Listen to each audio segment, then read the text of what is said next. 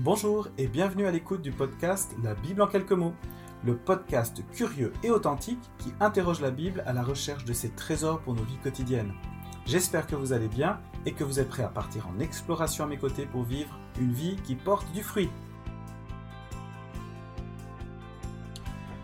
Dans cet épisode, nous allons nous poser la question qui survient régulièrement quand est-ce que Dieu va intervenir? Quand est-ce que son règne va venir sur terre et stopper tous nos problèmes? Alors découvrons cette réflexion basée sur un texte de Luc 19, versets 11 à 28. Imaginez la scène. Un homme, Jésus, accompagné de ses disciples, monte à Jérusalem. Ils marchent ensemble et autour d'eux, il y a des personnes qui sont convaincues de leur cause et des détracteurs qui essayent de les critiquer et de les discréditer. Jésus et les disciples donc s'avancent vers Jérusalem. Nous sommes peu de temps avant Pâques, avant même son entrée triomphale à Jérusalem. Et voilà que les disciples, face à toutes ces personnes qui sont en train de les discréditer, de parler dans leur dos, demande à Jésus, mais quand est-ce que le règne de Dieu va venir? On a besoin que justice soit faite. Et alors qu'ils sont en marche, Jésus s'arrête, il les regarde et raconte une histoire pour leur rappeler que ce n'est pas à eux de se préoccuper du moment où le règne de Dieu viendrait, mais que leur responsabilité est d'apporter le règne de Dieu là où ils sont. Cette parabole qui leur est racontée par Jésus est la parabole des dix mines. C'est l'histoire d'un roi, d'un futur roi qui part au loin et qui donne la responsabilité de, son domaine euh, à dix serviteurs. Et lorsqu'il revient en tant que roi, il leur redemande des comptes. Et le premier montre qu'il a multiplié par dix les biens qui lui ont été donnés le second multiplié par 5, mais qu'il y en a un qui a caché par peur des représailles. Il savait que ce roi, lorsqu'il reviendrait, eh bien, se servirait. Il prendrait ce qu'il n'a pas déposé ou qu'il moissonnerait ce qu'il n'a pas semé. C'est les arguments qui lui disent. Autrement dit, qu'il allait se servir dans les fruits de son travail. Et ça, ça lui a fait peur. Et finalement, il a tout caché. Même pas mis à la banque.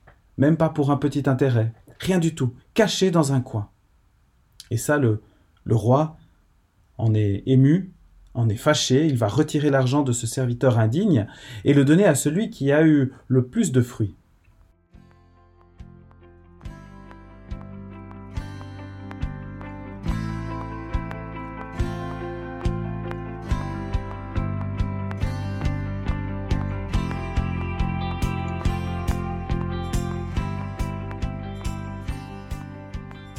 Ce qui nous est aussi raconté dans cette histoire, c'est que ce roi et sa maison euh, subissent euh, des oppositions.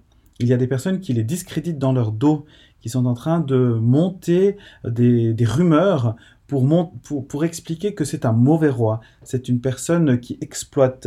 C'est une personne qui, euh, qui, qui, qui, est un juge dangereux, sévère, qui condamne. Ils essayent, eh bien justement, de mettre la pression sur les serviteurs de cette maison. Revenons à notre contexte. Jésus, les disciples montent à Jérusalem. Il y a de l'opposition. Oui, il y a de la ferveur aussi, mais il y a de l'opposition. Les circonstances sont difficiles et les disciples se demandent mais quand est-ce que le règne de Dieu va venir? C'est aussi une question que l'on peut se poser nous aujourd'hui. Quand est-ce que le règne de Dieu va venir? Crise économique, Crise politique, crise sociale, Covid, guerre et bruit de guerre, injustice, et toutes ces choses qui sont autour de nous qui font que la vie est compliquée et difficile. On peut, à juste titre, se demander, mais quand est-ce que Dieu, ton règne, quand est-ce que ton règne, mon Seigneur, notre Dieu, va-t-il venir? C'est un peu ce que disaient les, les disciples à Jésus. Quand est-ce que le règne de Dieu va venir et interrompre toutes ces injustices? Et Jésus, à travers cette histoire leur dit, mais écoutez, le maître va revenir, il sera roi, il fera taire les oppositions, mais vous, en attendant, faites fructifier ce que vous avez reçu. Faites fructifier vos talents, faites fructifier vos dons, votre richesse, vos capacités, tout ce qui est en vous, eh bien, travaillez à le faire fructifier. Peut-être que parmi nous, parmi vous qui m'écoutez, eh bien, il y a des personnes qui ont peur. Peur du regard, peur du rejet, peur du résultat, peur des conséquences. Peut-être que parmi vous qui m'écoutez, il y a des personnes qui sont comme ce dernier serviteur, qui vont cacher tout le bien que Dieu a mis en eux, toutes ses richesses, tous ses talents, et qui, par peur de les perdre, vont les mettre de côté, vont les cacher. Eh bien, si c'est ce que vous faites, sachez-le, vous allez tout perdre. Car un talent caché, mis de côté, inutilisé, va disparaître. Par contre, quelqu'un qui l'utilise, s'investit en, en, ce don, qui investit dans ce qu'il a, et qui se dit, eh bien, je vais rendre honneur à mon maître de maison, je vais rendre honneur à Dieu avec ce que j'ai, et qu'il se met en action, à ce moment-là, il portera du fruit. Et à ce moment-là, il récoltera dix fois, cinq fois plus. Et plus que plus, vu que celui qui a fait dix fois plus a reçu la mine, l'argent, les biens, les dons de celui qui n'avait rien fait.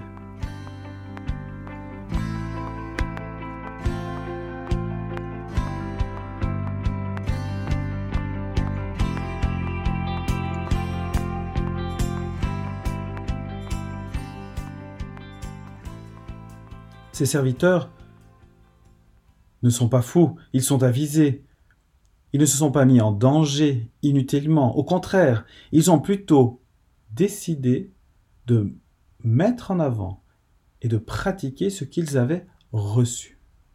Ils sont toujours vivants. Personne ne les a agressés. Ils l'ont fait intelligemment. Mais ils se sont mis en mouvement. Et cela nous pose la question à moi-même, à l'Église. Suis-je prêt à rendre compte des talents qui me sont confiés? Des biens qui me sont confiés? En fait, à travers moi, à travers toi, à travers chacun de vous qui m'écoutez, eh bien Dieu peut agir et faire advenir son règne.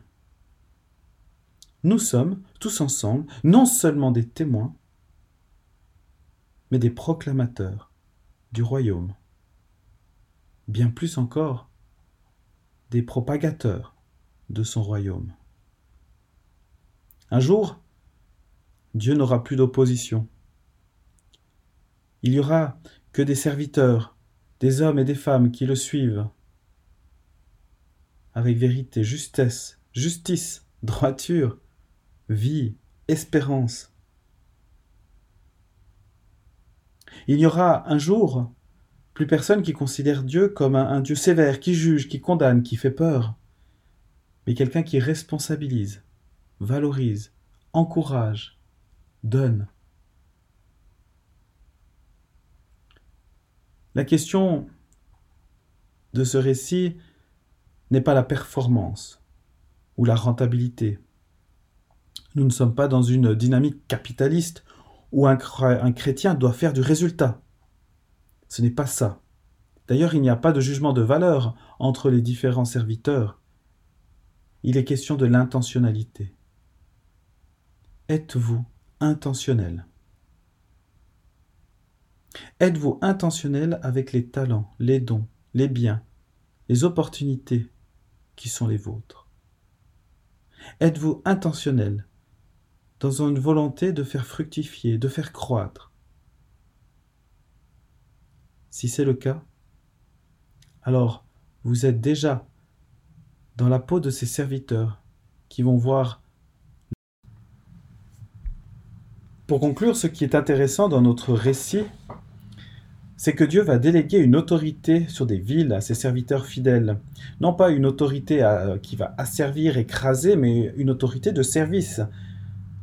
Tout comme les serviteurs étaient de bons serviteurs avisés qui ont su gérer ce qui leur a été confié dans les petites choses, dans les grands montants, eh bien, ils seront aptes à le faire, à servir des villes entières, non pas juste des biens et de l'argent, mais servir une population, servir des hommes et des femmes.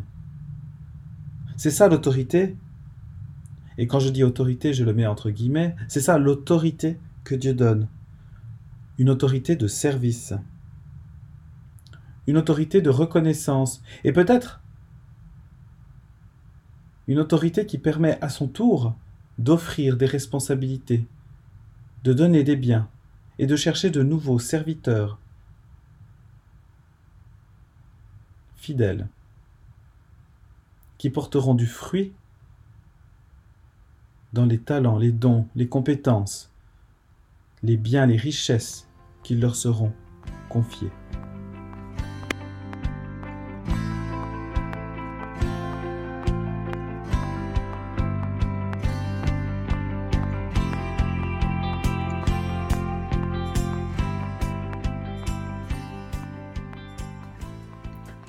C'est fou, à la question des disciples, quand est-ce que ton règne, Dieu, va venir? Eh bien, Jésus euh, renverse un peu la question et, interpelle ses disciples en leur demandant, et vous Comment allez-vous agir dans cette attente? Qu'allez-vous faire aujourd'hui? Demain? Allez-vous faire fructifier ce qui vous est donné? Aurez-vous une attitude intentionnelle? Aurez-vous peur de Dieu? Aurez-vous confiance? Lui.